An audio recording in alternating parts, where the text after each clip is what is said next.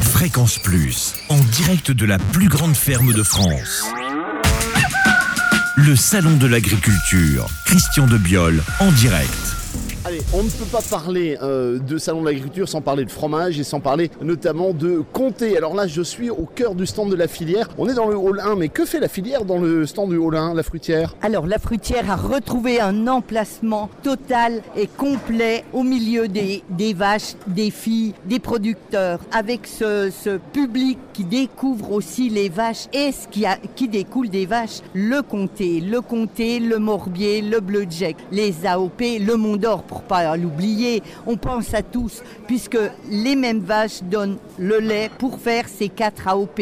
Alors concrètement, il y a du monde là pour servir. Ah, il y a du monde, on est une équipe, on s'entend à merveille, vous regardez sur Facebook et vous allez nous voir en action. Alors, euh, juste une chose, je vois, il y a une cloche là. Ça sert à quoi la cloche? Alors, chaque client qui passe sonne la cloche pour dire qu'il est servi et ça le promène dans les pâtures franc-comtoises. Allez, on va la faire sonner pour Fréquence Plus.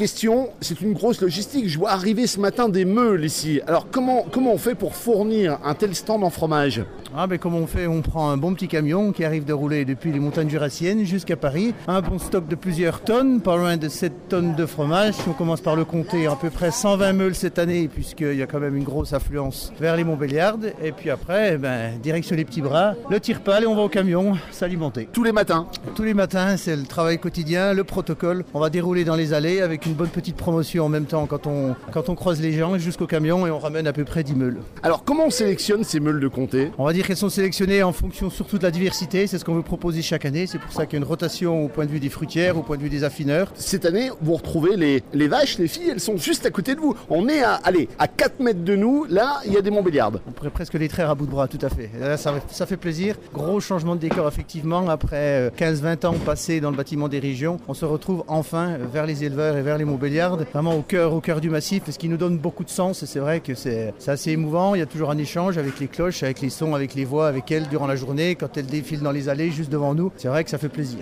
Et puis ils sont fiers les éleveurs parce que le, le stand des Montbéliardes est juste à côté de vous, c'est le stand à côté. Donc on voit énormément de, on voit beaucoup d'éleveurs sur ce stand. Tout à fait, c'est le gros point de cette année où c'est vraiment avec les gens du cru, les locaux, tous ceux de la filière, on les retrouve avec l'OS juste à côté de nous. Donc il y a vraiment un échange permanent et ce n'est pas anodin d'avoir les éleveurs et aussi de, qu'eux que les fromages, que les AOP sont là, en particulier le comté, et que nous puissions échanger et faire vraiment le lien entre la Montbéliarde et le produit final.